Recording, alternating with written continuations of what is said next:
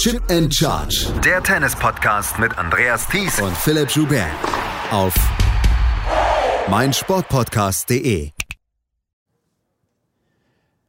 Ons Jabeur und Elena Rybakina bestreiten das Finale im Fraueneinzel am Samstag in Wimbledon. Ons Jabeur hatte sich als Favoritin durchgesetzt gegen Tatjana Maria. Elena Rybakina vielleicht ein bisschen überraschend gegen Simona Halep. Wir müssen drüber sprechen. Herzlich willkommen zu unserem neuen Daily hier von Chip in Charge auf meinsportpodcast.de zum Turnier in Wimbledon, das so viele Überraschungen bereithält in diesem Jahr. Mein Name ist Andreas Thies, natürlich wieder mit dabei, Philipp Joubert. Hallo Philipp. Hallo Andreas. Ons Jabeur hatten wir beide im Finale getippt. Also wer sich jetzt hier nochmal die Vorschau anhört und uns in irgendeiner Weise an den Karren fahren will, weil wir natürlich wieder nichts richtig vorhergesagt hat, wir hatten Ons Jabeur beide im Finale. Ja, also ich meine, war jetzt natürlich auch nicht der allermutigste Nee. Tipp, aber auf der anderen Seite ist jetzt nicht so, dass immer alles in Erfüllung geht im Tennis, was man auch unmutig vorher prognostiziert. Ons Jabeur war in den letzten Wochen die beste Rasenspielerin. Ich glaube, das müssen wir einfach so sagen. Sie hat mit ihrem Mix aus, ähm, aus, aus, aus Variation, aus Stops, aus Vorhandkrachern, aus einem guten Aufschlag, hat sie einfach ihre Gegnerinnen in Berlin dort damals äh, ja vor unlösbare Probleme gestellt. Im Finale hatte sie vielleicht so ein ganz kleines bisschen Glück, als Belinda Bencic aufgeben musste, aber insgesamt kann man sagen, dass sie das verdient, sehr, sehr verdient gewonnen hat, dieses Turnier. Und da hat sie dann dieses Mal weitergemacht. Und heute hat sie gegen Tatjana Maria mit 6 zu 2, 3 zu 6 und 6 zu 1 gewonnen. Bevor wir auf das Spiel zu sprechen kommen, Philipp, ähm, sie ist das ist groundbreaking, was sie da gerade macht. Sie ist die erste afrikanische Frau, die erste Frau aus dem arabischen Raum, die das Finale eines Grand Slam ähm, erreicht hat und sie wird an einem hohen Feiertag am Samstag das Finale spielen, an einem hohen Feiertag für den arabischen Raum. Ähm, viel mehr kann man eigentlich nicht erreichen als Frau aus dem arabischen Raum, sportlich gesehen. Ja, und auch aus Afrika, du hast ja gesagt, also im Doppel hat es natürlich schon einige gegeben, die da Finals erreicht haben, vor allem aus dem südlichen Afrika.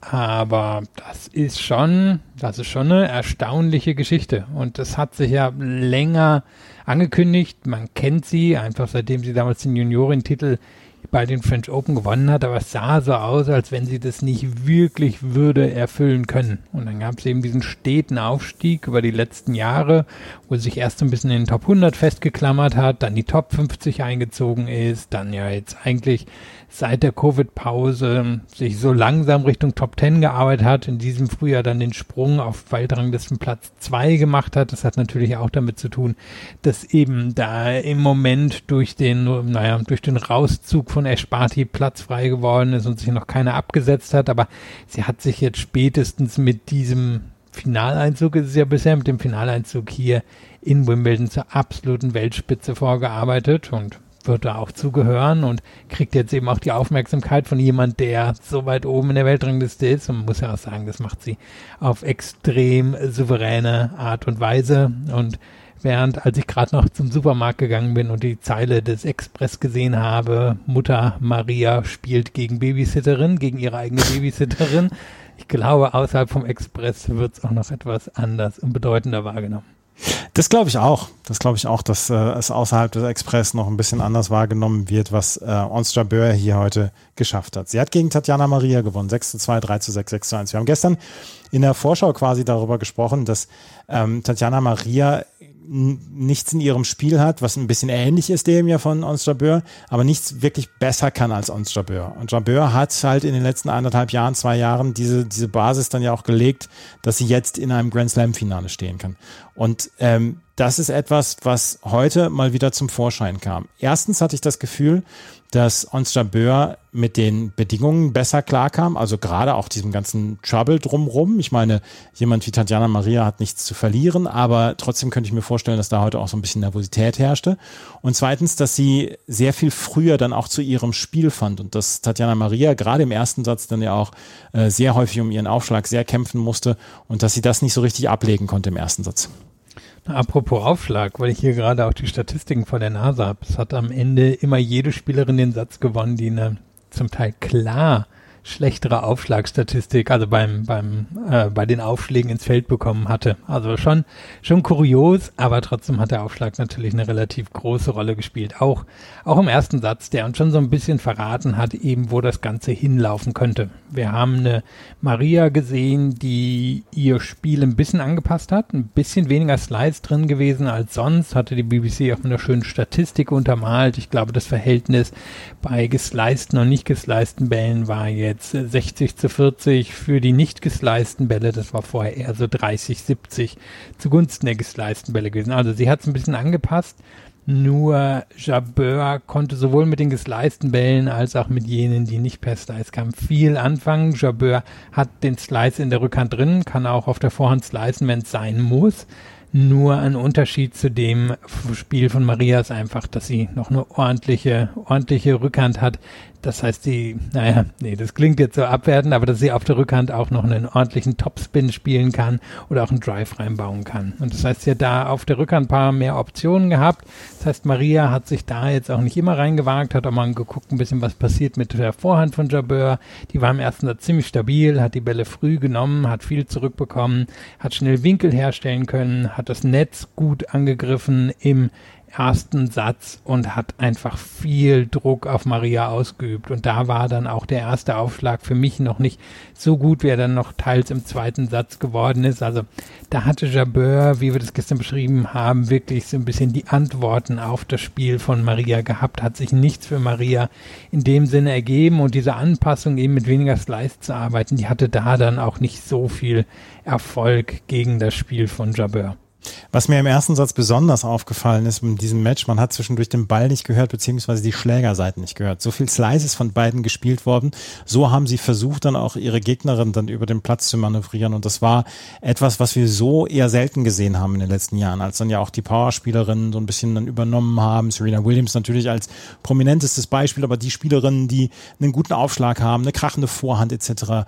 Ähm, da haben wir heute zwischendurch richtige Stille im, im Stadion, im, auf dem Center Court in Wimbledon dann erlebt. Und beide haben ja zwischendurch den Ball auch gestreichelt. Das ist nichts, ja. was wir, was wir wirklich normal noch sehen. Nee, zumindest nicht so häufig. Also es gibt natürlich Spielerinnen und auch ein paar Spieler, die das so noch können, aber dass es so ein elementarer Teil des Spiels ist, das sieht man eher selten. Und das hat heute, finde ich, auch spielerisch gut zusammengepasst. Also am Ende steht hier ein relativ klares Resultat im dritten Satz, aber es hat spielerisch gut zusammengepasst. Es war ein Spiel, was jetzt nicht enttäuscht hat. Und es lag eben an, an dieser Variabilität. Variabilität ist ja einfach immer so ein, so ein hingestellter Begriff, aber er beinhaltet unter anderem genau das, was du gesagt hast, eine andere Art von Spielweise, wo eben nicht so viel über den Drive geht, wo nicht so viel nur über den Topspin geht, wie wir es heutzutage häufig im Tennis sehen, wo es halt wirklich ein Schlagabtausch ist. Und hier war es wirklich ein Ausmanövrieren der Gegnerinnen, ein Gucken, dass Winkel gefunden werden, dass Angriffskombinationen gefunden werden, wo es nicht so einfach ist für die, für die Gegnerin. Ich meine, was Jabeur im ersten Satz zum Beispiel gut gemacht hat, war, sich Maria immer mal wieder ans Netz zu holen, sie dann aber auch zu passieren. Da war Maria dann nicht so erfolgreich wie gegen andere Spielerinnen. Das ist eben wirklich einen Punkt aufzubauen, schon mit der Annahme, was passiert in drei bis fünf bis sieben Schlägen, weil eben nicht immer die Power da ist, um so einen Ballwechsel sofort zu beenden. Und so war es wirklich ein abwechslungsreiches Spiel und auch ein guter Satz, fand ich, der erste Satz. Und der hat, glaube ich, in keinster Weise enttäuscht. Der hat auf gar keinen Fall enttäuscht. Also ich habe das, hab das Match auch sehr genossen heute und wie gesagt, vielleicht erleben wir so ein Match dann in einem Wimbledon-Halbfinale nicht mehr so schnell oder nicht nochmal.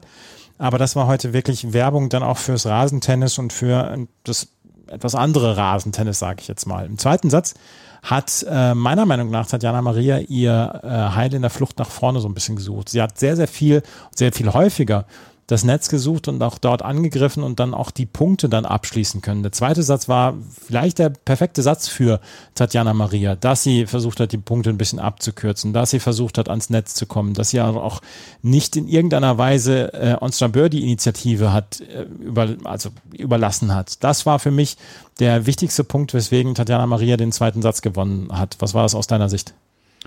Ja, also sie war vor allem auch erfolgreicher am Netz. Ich habe jetzt gerade nochmal geguckt, im ersten Satz war sie 18 Mal am Netz. Da muss man immer ein bisschen aufpassen, weil am Netz heißt nicht unbedingt Netzangriff. Das kann auch sein, ich laufe hin und versuche einen Stopball zu bekommen oder ich bewege mich ans Netz ran, weil ich dorthin gezwungen werde. Also da muss man immer ein bisschen aufpassen, aber De facto war sie laut den Statistiken nur zweimal mehr am Netz im zweiten Satz, aber sie hat es bewusster gemacht, würde ich sagen. Und sie hat sehr früh sich einen Break erarbeitet, dadurch, dass sie da dann wieder mehr auf den Slice gegangen ist.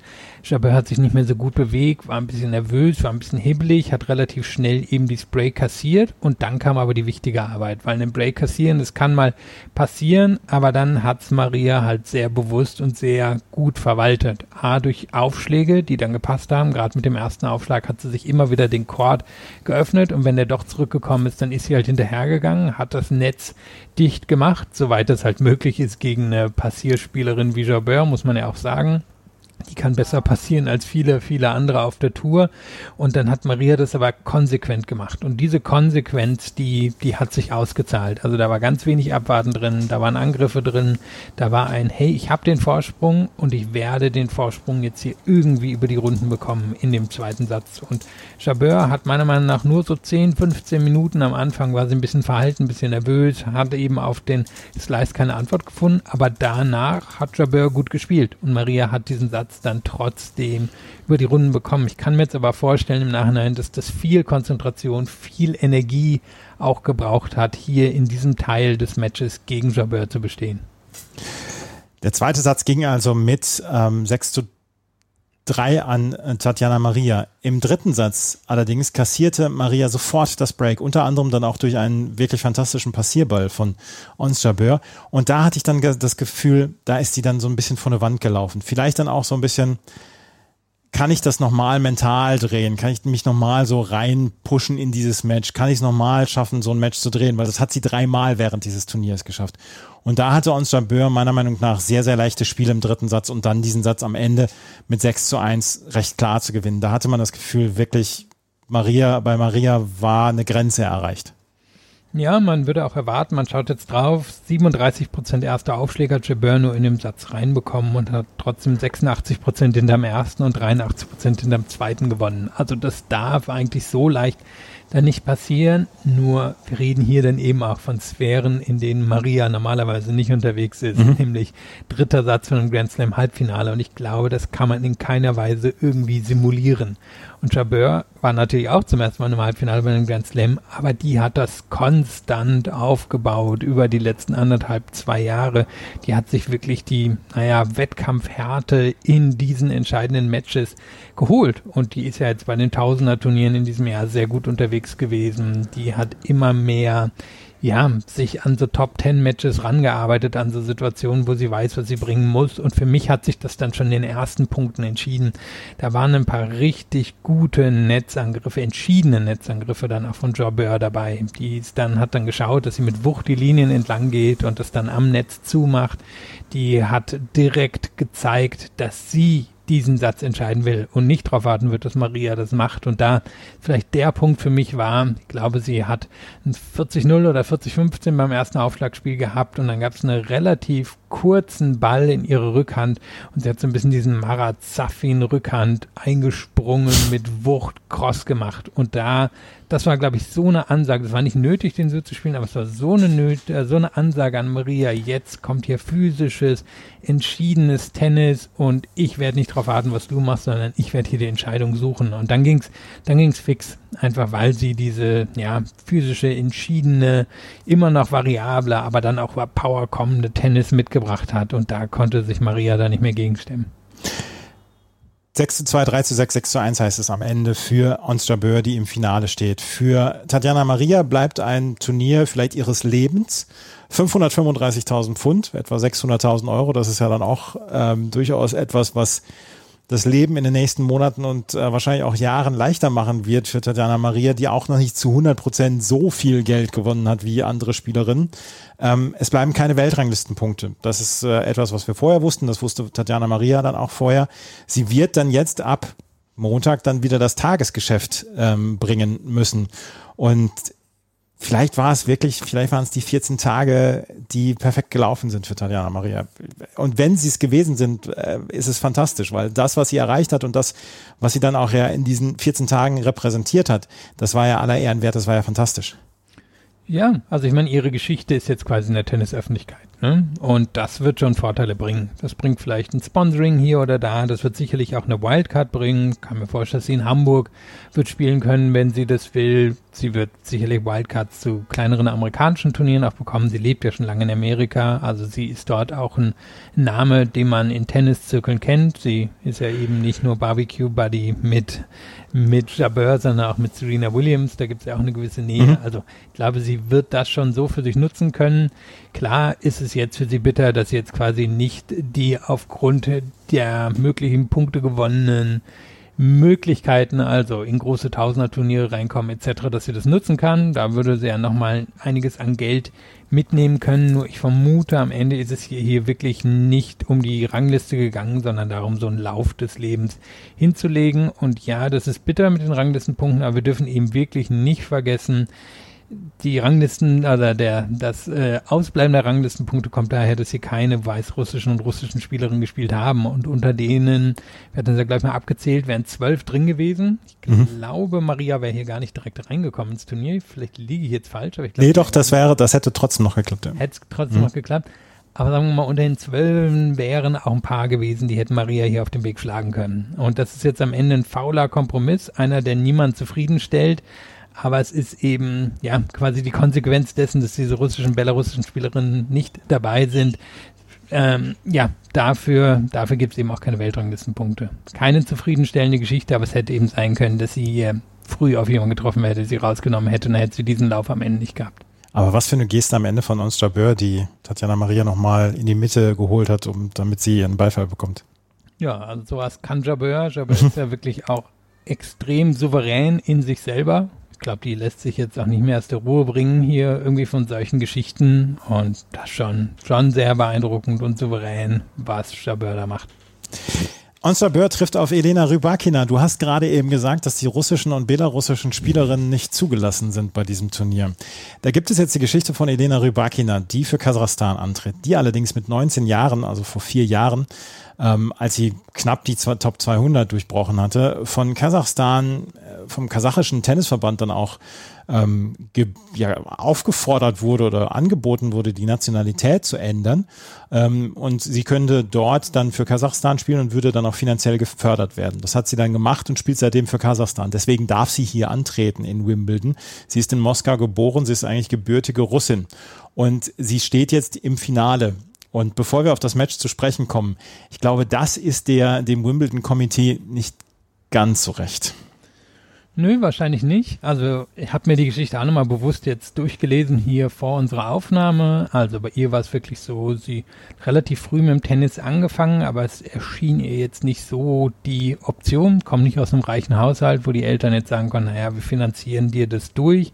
Es war wohl so gewesen, dass die Eltern gerne gesehen hätten, dass sie ins College gegangen wäre, vor allem weil sie eben bis vor vier, fünf Jahren, ganz genau konnte ich es jetzt nicht rausfinden, auch kein Einzeltraining bekommen hat, sondern quasi immer Teil von, naja, von Gruppentennis war und trotzdem eine relativ erfolgreiche Spielerin. Kasachstan hat ihr wohl damals schon angeboten, naja, wir wären bereit, dich zu fördern, wir sehen da was in dir. Und es ist ja einfach so, dass das russische Tennis, naja, soweit ich das verstehe, lebt das schon so ein bisschen von einigen großen Clubs oder Trainern und Trainerinnen, bei denen man ist. Und wenn man nicht bei denen ist, dann ist das gar nicht so einfach, daraus wirklich eine Profikarriere zu bauen. Und da ist halt der kasachische Verband vor einigen Jahren reingegrätscht und hat angefangen mit den Schwedovas dieser Welt und Golubiev. Ähm, nein, Entschuldigung, wie, wie hieß der gute Herr? Na, fällt mir jetzt gar nicht ein, wird mir gleich wieder einfallen. Hat aber von da an angefangen, quasi immer so ein bisschen die in Anführungszeichen weniger talentierten russischen Spieler und Spielerinnen sich zu holen und hat denen aber sehr gute Trainingsmöglichkeiten A gegeben und B den Privattrainer an die Seite gestellt. Und genauso ist es bei Rybakina gewesen, die eben seit vier Jahren deswegen für Kasachstan spielt, natürlich russisch geprägt ist, aber eben de facto für ein anderes Land spielt. Kann jetzt natürlich trotzdem sein, wie wir gehört haben, dass äh, Kate Middleton am Ende ihr den Pokal wird übergeben müssen und die britische Regierung große Angst hat, dass das dann zu Propagandazwecken ausgeschlachtet werden wird. Aber ich habe jetzt auch nicht das Gefühl, dass Rybakina da eine große Show wird draus machen. Ich meine, sie ist ja nach dem Viertelfinalmatch vom vielleicht ein bisschen übereifrigen britischen oder von der Interviewerin immer wieder auf Kasachstan angesprochen worden und sie ist da aber überhaupt nicht drauf eingegangen. Glaube nicht, dass Rybakina da jetzt irgendwas draus machen wird und von daher werden die am Ende wahrscheinlich in Wimbledon durchpusten können, weil die Geschichte wohl für sie mit einem blauen Auge ausgehen wird. Golubjow kommt auch aus Russland und ähm, auch Alexander Bublik ist in Russland geboren. Also ist auch einer der Spieler, die hier antreten durften und die jetzt für Kasachstan inzwischen spielen. Sie hat heute gegen Simona Halep gewonnen. Es war eine Bilanz 2 zu 1 und die beiden Matches, die Simona Halep gewonnen hatte, die waren sehr, sehr eng. Und ähm, heute war es eine klare Nummer. 6-3, 6-3 hat Elena Rybakina gewonnen. Das war fast eine perfekte Leistung von ihr. Vor allen Dingen, das ist auch etwas, worüber wir in den letzten Jahren immer wieder gesprochen haben, so ein feststehender Begriff, sie hat die Grundlinie nicht hergegeben. Ja, war sehr beeindruckend. BBC hat eine Einblende gemacht, Mitte des zweiten Satzes. Da konnte man ganz gut sehen, dass sie Halep, Halep hatte glaube ich sowas wie 10% im Court, 50% war an der Grundlinie dran, 40 Prozent war sie in der Defensive hinten. Und bei Rybakina hat im Court und an der Grundlinie kam auf irgendwas wie 85 Prozent oder so. Da hat sie gestanden, da hat sie die Bälle genommen. Sie hat dieses flache, harte Spiel, nur was sie meiner Meinung nach auszeichnet, auch im Vergleich zu anderen, sie kann mit aller Art von Bällen umgehen, die aus der anderen Richtung kommen. Also war da was Hohes, war da was mit Spin drin, war sie trotzdem in der Lage, das flach zu machen, war eine ganz flache Angriffsschläge von Halep drin, war sie trotzdem in der Lage, tief in die Knie zu gehen und die trotzdem zurückzubekommen. Und sie hat nie die Tiefe in ihren Schlägen heute hergegeben. Sie war in der relativ nah an die Linie ran zu spielen, aber dabei nicht so viel Risiko, zum Beispiel an Nisimova zu gehen, die viel wirklich auf die Linien gespielt hat. Rybakina war in der Lage, an die Linien zu spielen und ihre Grundlinie nicht herzugeben. Und das war von der Grundlinie eine sehr gute Leistung. Sie hat ein bisschen davon profitiert, dass Halep heute einen schlechten Tag beim Aufschlag hatte. Man konnte auch sehen, die Ballwürfe, die sind wirklich nicht immer ideal gelandet. Die sind häufig so ein bisschen vor ihrem Körper gelandet, hat sich versucht reinzulehnen und da sind dann diese Doppelfehler passiert. Aber ich glaube auch abseits der Aufschlagsleistung, mit der sich Halep im Weg stand, war das heute einfach für sie extrem schwer selber aus der Defensive rauszukommen, weil Rybakina ihr das kaum erlaubt hat. Ich hab, wir haben ja gestern, oder ich habe das gemacht, nicht du, ich möchte dich damit nicht reinziehen, aber ich habe ja gestern äh, Elena Rybakina so ein bisschen mit Karolina Pliskova verglichen. Und ich bin heute nicht mehr sicher, ob ich ähm, Karolina Pliskova so eine Leistung zugetraut hätte, weil das war extrem beweglich, unter anderem auch von Elena Rybakina. Und zwischendurch gab es ja so Phasen, wo Simona Halep wirklich auf alles draufgeprügelt hat, was, was da war und sie hat versucht, in die Initiative zu gehen. Sie hat versucht, das auch offensiv zu gestalten. Und Rybakina ist an der Grundlinie stehen geblieben und hat diese Bälle zurückgebracht und hat sich nicht zurückdrängen lassen. Ich glaube, so eine Leistung hätte Karolina Pliskova vielleicht nicht bringen können. Nee, die hätte es schon anders machen müssen, glaube ich, mit einem, mit einem Sieg. Und wir dürfen das jetzt auch nicht unterschätzen. Ich meine, Plischko hat große Siege in ihrer Karriere geschafft, hat Serena wirklich in der durchaus äh, Hochphase ihrer Karriere besiegt, hat andere große Siege geschafft. Also die, die sollten wir schon ernst nehmen. Rybakina ist aber wirklich ein bisschen andere Art von Spielerin. Die ist einfach so groß, dass man jetzt erstmal annimmt, die ist eher langsam. Aber die ist gar nicht so langsam und die bewegt sich jetzt auch nicht trampeltiermäßig über den Court. Ähm, Sage ich jetzt mal als jemand, selber relativ groß ist und eher sich trampeltiermäßig über den Court bewegt hat.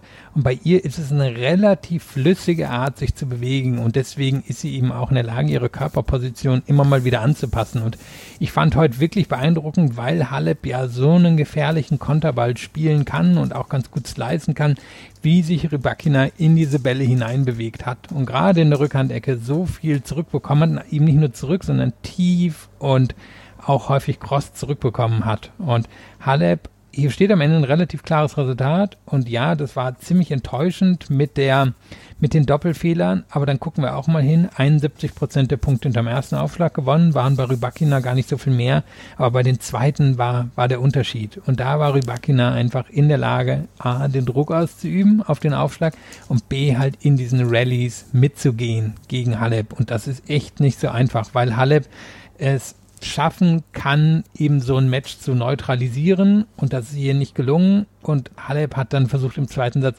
immer mal wieder selber Angriffszüge zu setzen, ist dann ja auch ans Netz gekommen, also hat dann geschaut, dass sie flach, hart die Linie entlang geht, um ans Netz zu kommen.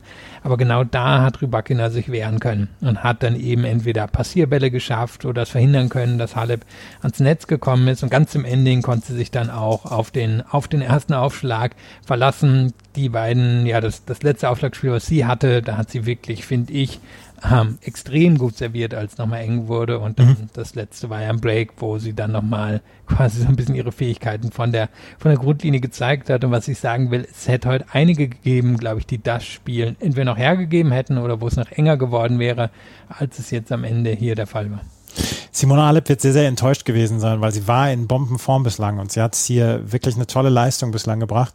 Heute ist sie an einer stärkeren Gegnerin ja quasi nicht gescheitert. Ich mag dieses Wort scheitern nicht. Sie ist, sie hat verloren gegen eine bessere Spielerin heute.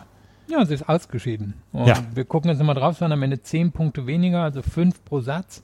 Das ist ein Aufschlagspiel Unterschied. Das war heute auch der Unterschied glaube, sie wird sich ärgern über die Ballwurfgeschichte. Das war, das, ne, das sollte eigentlich jemand wie ihr nicht passieren. Sie hatte jetzt nicht den stärksten Aufschlag, aber sie hat einen relativ konstanten Aufschlag, mit dem sie in der Lage ist, auch sich den Chord zu öffnen. Hat sie auch beim ersten Aufschlag immer noch geschafft, aber diese Wackelei, die würde ich jetzt mal auf Nerven zurückschieben. Da hat sie wahrscheinlich selber gespürt, dass das hier eine große Chance ist. Ich meine, war die Chance auf einen dritten Grand Slam-Titel. Sie wäre wohl die Favoritin auch gewesen am Samstag gegen Jabeur, die zwar den beeindruckenderen Lauf jetzt hingelegt hat in den letzten Wochen, aber Halep hat die Erfahrung und ja, hier, hier ist es dann eben passiert, dass sie nicht die perfekte Leistung gebracht hat oder vielleicht nicht mal eine sehr gute Leistung gebracht hat, sondern irgendwie so eine, so eine gute. Rybakina war heute einfach besser. Und sicherlich enttäuschend für sie. Auf der anderen Seite, eigentlich scheint die Form ja da zu sein, um in diesem Jahr noch was hinzubekommen. Vielleicht bei den News Open. Das werden wir sehen. Wir werden am Samstag äh, Jabeur gegen Rybakina sehen. Ich habe bei Sportradio Deutschland gesagt, für mich ist leichte Favoritin Ons Jabeur, weil sie vielleicht dann auch mit den äußeren Bedingungen besser klarkommt, weil sie es vielleicht leichter aufnimmt. Wie, wie sieht es bei dir aus? Ja, also ich bin mir sicher, dass wir von Jabeur eine gute Leistung sehen werden. Ähm, ich glaube, quasi die, die Peak-Leistung von Rybakina, also das, was sie im Maximum erreichen kann, wäre wahrscheinlich etwas höher. Ich weiß aber nicht, ob sie eine sehr gute Leistung wird bringen können. Und die, glaube ich, würde sie bringen müssen, um das Match zu gewinnen. Und ich bin mir bei Jabeur sicherer, dass wir, dass wir sie nah am Maximum erleben werden. Ich kann mir vorstellen, dass wir drei Sätze sehen. Ich glaube auch, dass das knapp an Jabeur gehen wird, aber würde jetzt Rybakina nicht abschreiben. Also ich sehe, sehe nicht unbedingt einen Zweisatzsieg zum Beispiel für Jabeur. Aber ich glaube, wir können ein gutes Spiel erwarten, weil ich könnte mir vorstellen, dass die beiden ein gutes Komplementärspiel haben, um das mal ein bisschen schwülzig auszudrücken. Ja, ich meine, die haben auch schon drei Matches, dreimal. Mhm. dreimal gegeneinander. War jetzt auch nicht so klar, war, war jetzt schon eher sowas wie 6-7, 6-3, 6-3 oder so. Sowas könnte ich mir hier auch vorstellen, dass es, dass es eng wird. Kann natürlich auch echt sein, dass Rybakina das hier einmal durchserviert und eben mir fiel heute schon auf, oder es passiert schon aber immer wieder, dass die Quote halt einfach echt niedrig ist. 49% erste Aufschläge rein. Weiß nicht, ob das gegen Rybakina so reichen wird. Da 60, 65 könnten schon nicht schaden, denn wenn Rybakina so serviert heute mit 69 Prozent rein, dann, dann ist das natürlich schon eine Geschichte, die ordentlich Druck ausübt auf eine Jobber. Das ist das Frauenfinale, was wir erleben werden. Morgen werden wir das Herrenhalbfinale erleben. Novak Djokovic gegen Cameron Norrie und dann Nick Kyrgios gegen Rafael Nadal. Rafael Nadal, laut Marca, hat er einen 7 mm Bauchmuskelriss. Wir haben so eine ähnliche Geschichte 2021 ähm, erlebt, als Novak Djokovic damals gesagt hatte, er hätte einen 25 cm, 25, 25 cm, 25 mm Bauchmuskelriss. Ähm, er hat leicht trainiert heute. Ich glaube, dass er antreten wird. Ich bin so gespannt auf das Match morgen, ob wir da ein wirklich tolles Match erleben werden. Wenn beide fit wären zu 100 Prozent, dann glaube ich, könnten wir ein richtig tolles Match erleben. So frage ich mich halt, was wir da morgen erleben werden. Ja, wir haben heute ein paar Reporter gehabt, die vor Ort waren, die gesagt haben, er hat aufgeschlagen, aber es war eher so wie gegen Fritz. Also weniger Geschwindigkeit drin, mehr geguckt, dass er einen reinsliced oder so. Da hat Fritz ja Probleme gehabt mit der quasi dem weniger an Geschwindigkeit. Ich weiß nicht, ob Kyrgios sich damit so, tu, so schwer tun würde wie, wie ein Fritz. Also geht Kyrgios am Ende wahrscheinlich hier dann doch als leichter Favorit rein, nachdem sich das bestätigt hat. Ähm, wird viel, glaube ich, von Kyrgios morgen abhängen, ob er das ähm, gewinnen kann. Ist ja für ihn eben auch ein erstes Halbfinale, ist echt ganz schön große nervliche Herausforderung. Wir wissen einfach, Nadal wird, wird in dem Moment leben und in dem Moment leben heißt für ihn auf die Zähne beißen und gucken, dass er das Match ähm, auch bestreitet bis zu dem Moment, wo er entweder gewonnen hat oder verloren hat. Also wird ganz viel vom Kyrgios abhängen. Und hast du Fantasie, dir vorzustellen, wie Cameron Norrie morgen Novak Djokovic besiegt? Nee, es läuft so ein bisschen unter der Maria Chabert-Theorie. Was macht Cameron Norrie besser als, als Novak Djokovic? Er lebt so sehr von seiner Physis, er lebt so viel davon, Bälle zurückzubekommen. Das kann Djokovic natürlich auch. Sein Aufschlag ist definitiv nicht besser, sein Rückschlag ist ziemlich gut, aber nicht so gut wie der von Djokovic. Die Vorhand finde ich häufig auf Belegen sehr effektiv, nur äh, auf anderen Belegen sehr effektiv, nur wenn er jetzt hier die halbhohen Bälle zwischen die Rückhand von Djokovic reinspielt, ja viel Spaß damit. Rückhand gegen Vorhand, also weil, weil ähm, Cameron Norrie natürlich Linkshänder ist, also des, dessen eher flache flache Rückhand in die Vorhand von Djokovic rein, sehe ich auch nicht, wie das zu seinem Vorteil gereichen würde. Ich kann mir hier sowas wie ein 6-3, 6-2, 6-2 vorstellen, muss ich sagen. Ich, ich kann es mir auch nicht vorstellen, dass Norrie einen Satz gewinnt. Und wahrscheinlich sprechen wir morgen Abend über einen Dreisatzsieg von Cameron Norrie gegen Novak Djokovic und dass die, dass das, dass der Center Court eingerissen worden ist nach diesem Match, weil die Briten jetzt auf einmal Cameron Norrie ins Herz geschlossen haben. Einer, bei dem es nicht ganz so leicht fällt, ihn ins Herz zu schließen, weil er so normal ist. er fährt ja, mit dem Fahrrad, er fährt mit dem Fahrrad nach Wimbledon. Nein, wo wir bei den ganzen Nationalitätenwechseln sind, also ich meine, da ist ja auch einiges los. Ja. Also, was haben wir hier? Einen schottischen Papa, walisische Mama, geboren in Südafrika, dann irgendwann nach Neuseeland gezogen, dann paar Jahre in Großbritannien gelebt, dann wieder aufs College gegangen. Also der, der repräsentiert Tennis, so wie Tennis ist. Aus allen Ecken der Welt ist was drin. Eine Geschichte muss ich noch erzählen zum Herren Doppel. Dort haben nämlich heute Max Purcell und Matt Apton das Finale erreicht. Äh, das andere Halbfinale ist noch nicht vorbei. Die haben gegen Rajiv Ram und Joe Salisbury gewonnen. Das alleine schon eine ziemlich coole Leistung. Allerdings haben sie es geschafft, nach 0 zu 2 Satzrückstand und im dritten Satz im Tiebreak mit fünf Matchbällen gegen sich dieses Match dann doch noch zu gewinnen nach vier Stunden. Und äh, Matt Apton und Max Purcell haben die Herzen der Fans auf dem Court 1 gebrochen, weil Joe Salisbury ja auch Brite ist und ähm, das war, das war ein bemerkenswert tolles Match da heute auf dem, auf, auf dem Court 1. Und Salisbury ist ja mittlerweile auch ein relativ bekannter Spieler in Großbritannien, mhm. einfach weil er die Nummer 1 war und weil auch relativ viel Doppel über ihn gezeigt wurde. Und da hat er gestern schon Matt Apton erwähnt, der hier wirklich so ein bisschen das das Wimbledon seines Lebens hat ja auch schon 34, haben wir jetzt gerade nochmal nachgeguckt. Also für ihn wirklich die, die Geschichte schlechthin. Während wir sprechen, gibt es nämlich dann gleich auch noch das ähm, Mixed-Finale. Darüber werden wir dann natürlich dann auch morgen sprechen, nachdem wir Coco Goff und Jack Sock hier rausgejinxt haben. Da ist Matt Apton übrigens auch noch mit dabei. Das alles dann allerdings morgen, wenn wir uns äh, über die Halbfinals unterhalten. Die Halbfinals der Herren morgen und äh, das war's mit der heutigen Ausgabe. Wenn euch das gefällt, was wir machen, freuen wir uns natürlich wie immer über Bewertungen, Rezensionen bei Spotify und iTunes. Mundpropaganda hilft uns natürlich auch, wenn ihr es weiter sagt, dass ihr einen Tennis-Podcast kennt, den ihr mögt. Und wenn es dann noch Chip and Charge ist, wäre es für uns ganz perfekt. Ähm, folgt uns auf Twitter, Facebook und Instagram. Morgen gibt es auf dem Tennis-Channel dann die Tennis-Bundesliga mit dem Kollegen Florian Heer unter anderem dann wieder dabei. Sonntag bin ich unter anderem auch wieder dabei bei der Tennis-Bundesliga. Tennischannel.com ist für die Bundesliga dann zuständig in den nächsten Wochen. Vielen Dank fürs Zuhören. Bis zum nächsten Mal. Auf Wiederhören. Chip and Charge. Der Tennis-Podcast mit Andreas Thies und Philipp Joubert. Auf meinsportpodcast.de. Schatz, ich bin neu verliebt. Was? Da drüben. Das ist er. Aber das ist ein Auto. Ja, eben. Mit ihm habe ich alles richtig gemacht. Wunschauto einfach kaufen, verkaufen oder leasen. Bei Autoscout24. Alles richtig gemacht. Wie baut man eine harmonische Beziehung zu seinem Hund auf? Puh, gar nicht so leicht. Und deshalb frage ich nach, wie es anderen Hundeeltern gelingt, beziehungsweise wie die daran arbeiten. Bei Iswas Dog reden wir dann drüber. Alle 14 Tage neu mit mir, Malte Asmus und unserer Expertin für eine harmonische Mensch-Hund-Beziehung, Melanie Lippisch. Iswas Dog? Mit Malte Asmus. Überall, wo es Podcasts gibt.